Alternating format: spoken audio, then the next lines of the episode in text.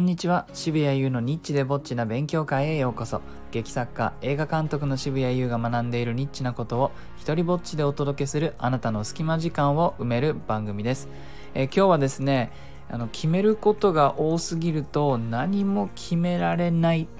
点点点そこでというタイトルで、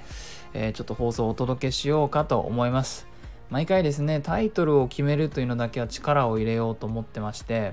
だんだんなんか傾向が似てきたから ちょっと変えようかななんて思って今日初めてタイトルに3点リーダーを入れました。皆さんご存知ですか？点点点ありますよね。あれ3点リーダーって言うんですよ。えー、ねあのー今本当にねまだちょっと外には出していないんですがちょっとデカめのプロジェクト自分が主催するプロジェクトとしては、えー今までで一番大きいプロジェクトが実はちょっと動き出しています。でそのためにですね、まあ、決めなくちゃいけないことがまあ多いんですよ。もうキャストを決めなきゃだとかストーリーを決めなきゃスタッフを決めなきゃスケジュールを決めなきゃまあここら辺のことですね僕のやっているものをまとめるのに必要な要素っていうのはそこら辺のことなんですけれども何しろですね規模がでかくて、えーその一つ一つのパーツがですね多いものだからどこから手をつけたらいいか本当に分かんないですよね。あのなんだろうな何に例えて今パッと思いつくのは何かすごく難しいパーツの多いプラモデルとか作ったことありますかね、まあ、なんかイメージは湧くと思うんですけれどもそのパーツをこう広げてで実際に手を動かしてねやっていくとなんとなくできてったりするじゃないですかね。手ができて足ができてみたいな風にしてね。でもその一番最初にその全部広げて特に複雑なやつだったりすると一瞬そのはてこれは完成するのだろうかとかちょっと迷子になったような気分に、えーなったりします。特にその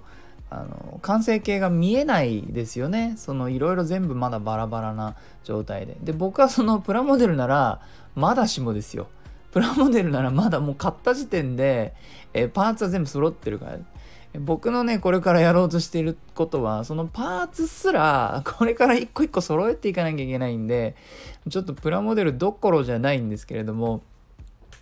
それでですねまあなんでこんなに難しいかっていうとじゃあ揃えばいい揃えれば決められるかっていうとそうじゃないんですよね。やっぱり連動している。例えばじゃあキャストを決めなきゃ、えーってなった時にえー、とすごくねじゃあプロジェクトを成功するさせるためにはまあなるべく人をこう動員できるような人気のある人を、えーメインのメインどころには抑えたい。でもちろんなるじゃないですか。でそうなってくると、えー僕が現在、えー、とつてがない人にアプローチをしなきゃいけないかもしれない。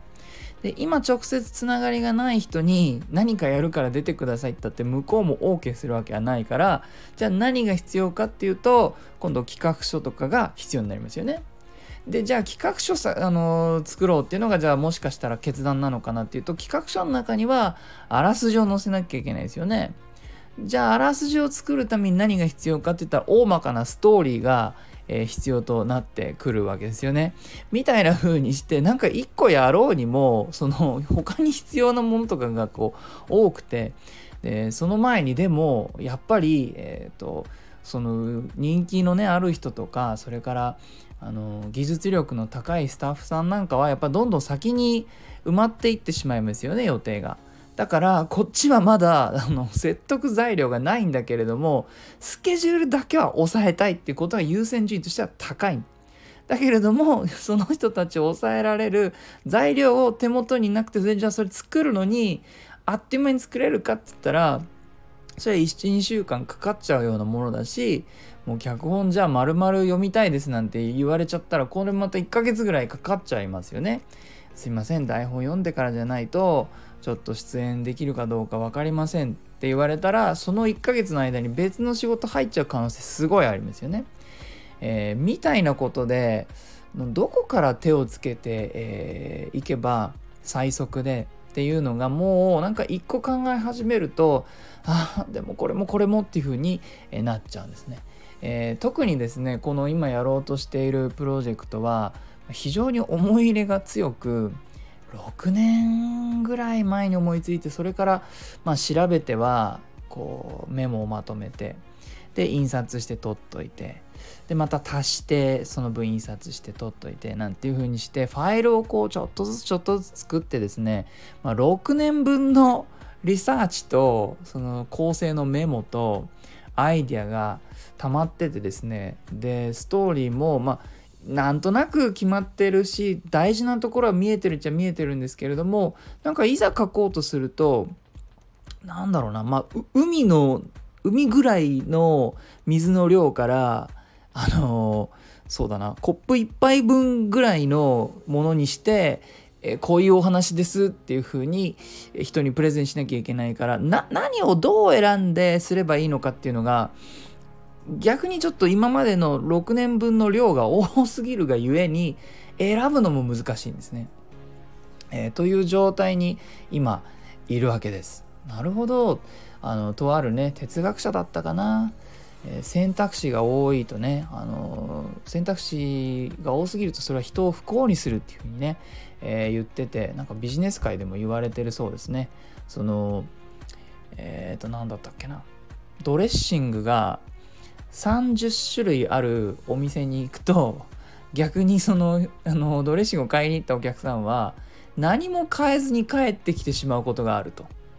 ところがじゃあ3種類しか置いてなかったらまあこれのどれかだってなったらじゃあこれかと。薄いの真ん中ぐらいの濃いのみたいな風だったらじゃあ薄いのでいいやみたいな風にこう選択肢が少ない方が選びやすいなんか多ければいいわけじゃないっえー、みたいなことをね今、えー、感じているわけです。まあ、そんな中ですねちょっと最近少しヒントになりそうな言葉に出会ったのでそれをちょっと紹介して終わりたいんですがえっ、とまんべんですねもうたびたび僕がこのラジオでお話しするまんべんという番組がございましてね漫画の勉強と書いてまんべん浦沢直樹さんが毎回あの漫画家を呼んでその人の仕事場に定点カメラを4台くらい5台くらい入れてでその、えー、編集された映像を見てその漫画家さんの仕事ぶりを見てもう技術を盗んだりとかああそうだよね顎のしわってこういう風に書くよねとか、まあ、そんな細かいことをお話しする番組なんですね。もう僕ストイックな人たち大好きなんでこの番組大好きなんですよ。もうとにかくこう こだわることしかしなかった人たちのたどり着ける境地みたいのがあって、えー、そこにいる人たちの会話ってめちゃくちゃ面白いんですよね。誰々の漫画家誰誰々さんが描く漫画の顔は必ず線がつながってないところがあるんだよとかもうね聞いたことないようなことをね平気でポロポロ言うもう楽しくてしょうがない。まあそんな中でえー、安彦義和さんがフィーチャーされた回がありまして、ね、あのガンダムとかに関わってた方ですよね。で、彼の、あの下書きとかをなしでも一発で原稿を書くところをね、見てすげえなと思ったんですが、その時に一番最初にあの書いていたのが、目だったんですよ。で、えー、彼の方言葉と、まあ、ナレーションとも合わせて言っていたことがですねとにかく目線を決めるとその人物のそしてそのカットの中の顔の人物の目線これが決まると肩の線が決まって腕が決まって足の配置が決まっていくと。で例えば目線が上になっているってなったらそれは自分より大きな相手と向き合っていることがわかるからその腕に力が入っているとか足に緊張があるとかっていうのが見えてくると。なので彼はその書く時に必ず目線を決めるんだっていうふうに言ってたんですね。で僕はですねこれを聞いてああ今の自分はまあまあこの目線を決めるタイミングなんだと。自分がこう取り組もうとしているとっても大きなプロジェクトの目線。つまり一番大事なポイントは何かってことだと思います。人間の目ってねそこに魂が宿るみたいなこと言いますけれどもじゃあこのプロジェクトは僕にとってどこが魂でまずはそれを決めることがひょっとすると他のことを、まあ、ある程度決めやすくしてくれる要素なのじゃないかなという、えー、お話です、えー、最後にお知らせです。月に3回モノローグゼミナール略してモノゼミというオンライン脚本勉強会を教えています。俳優を目指している方は脚本の読解力がアップし物書きの方は魅力的なセリフの書き方が身につき人前で話す方は聞き手の注意を維持するテクニックなどが学べます。何よりも言葉に対する興味とか愛情が増えると思います。詳細は概要欄に貼っておきます。あなたの目標達成のお役に立てたら幸いです、えー、いいなと思ったらハートマークをタップしてください。Twitter もやってるのでよかったらそちらもフォローしてください。許可も上演料もいらない日本初の一人芝居コレクション。ノローグ集穴は Amazon で好評発売中です。サイン本が欲しいよという方は僕のオンラインショップ渋々屋をチェックしてください。では、渋谷優でした。